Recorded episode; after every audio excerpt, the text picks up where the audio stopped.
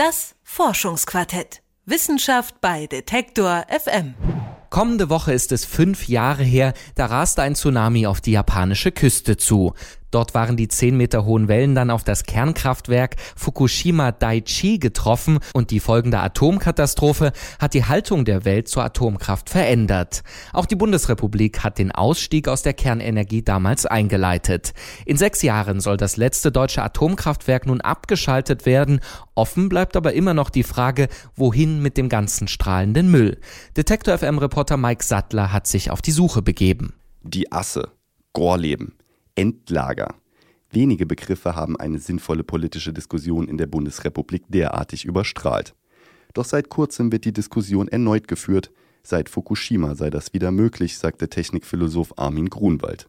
Es ist so ein politischer Knoten geplatzt in dem Moment. Die ganze Geschichte mit dem hochradioaktiven Abfall, die war ja durch Gorleben und die Unruhen und den Protest völlig blockiert. Die politischen Parteien waren ineinander verkeilt und das ist ja letztlich von 1998 bis vor etwa zwei, drei Jahren nicht weitergegangen. Armin Grunwald ist wissenschaftliches Mitglied der Kommission Lagerung hochradioaktiver Abfallstoffe des Bundestages, kurz Endlagerkommission.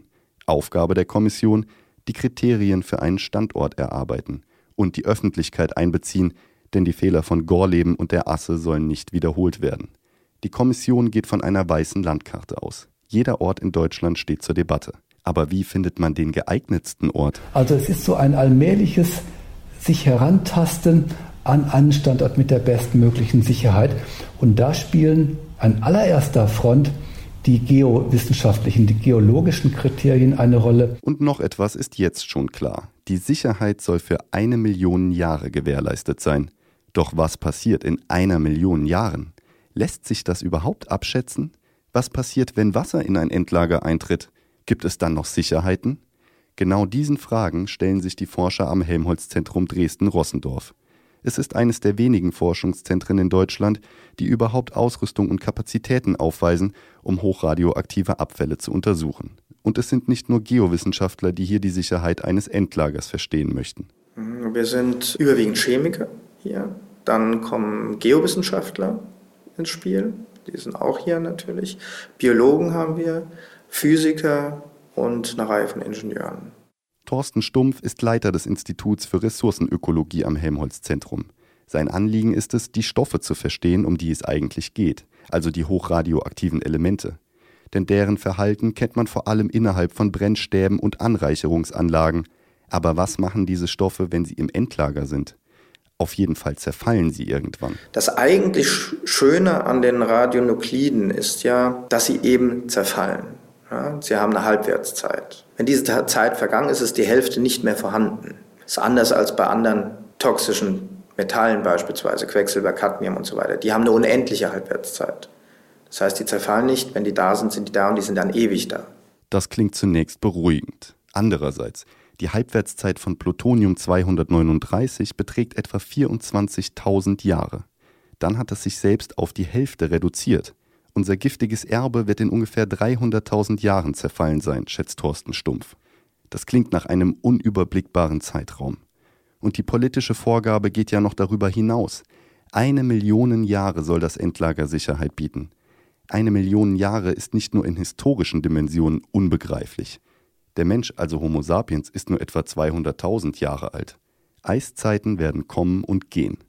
Nach geologischen Maßstäben ist das jedoch ein relativ kurzer Augenblick.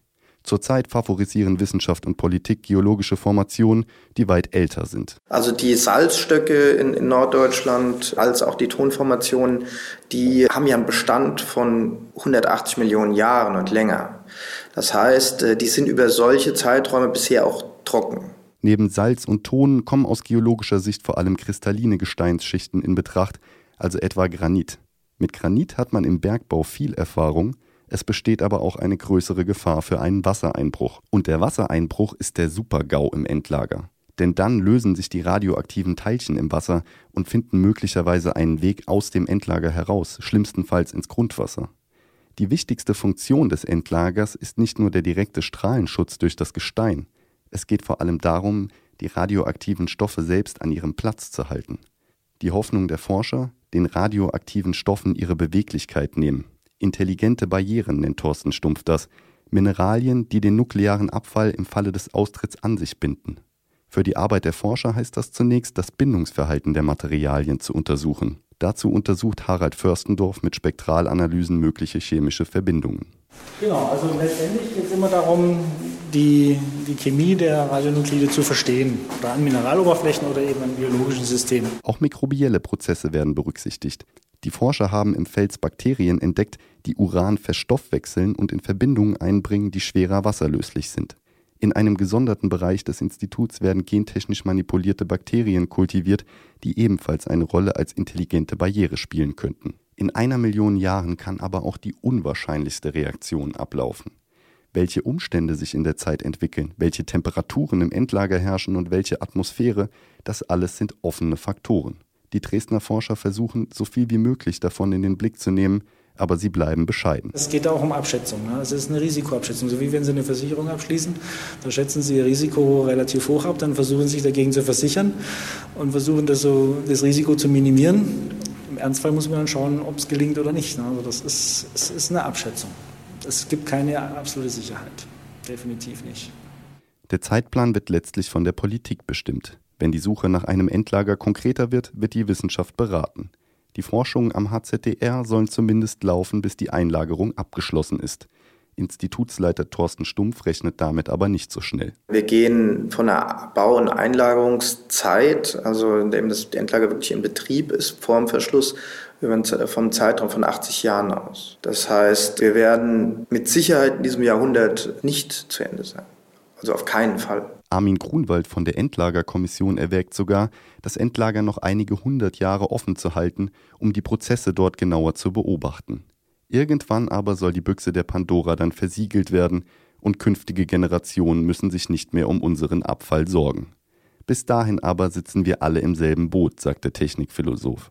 Es darf auf keinen Fall am Ende so sein, dass wenn ein Standort zu guter Letzt nach 15 oder 20 Jahren dann identifiziert worden ist, dass man, dass man dann in 99,9 Prozent der Bundesrepublik Deutschland sich die Hände reibt, froh ist, nochmal davongekommen zu sein und zu den Armen, äh, zu der Region, die es getroffen hat, sagt Edge.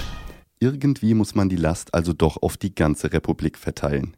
Vielleicht verraten die Schweden uns, wie es bei ihnen gelaufen ist, denn dort haben sich gleich zwei Gemeinden um den Standort eines Endlagers beworben. Das war Mike Sattler mit einem Bericht über die Endlagerforschung am Helmholtz-Zentrum Dresden-Rossendorf. Das Forschungsquartett. Wissenschaft bei Detektor FM.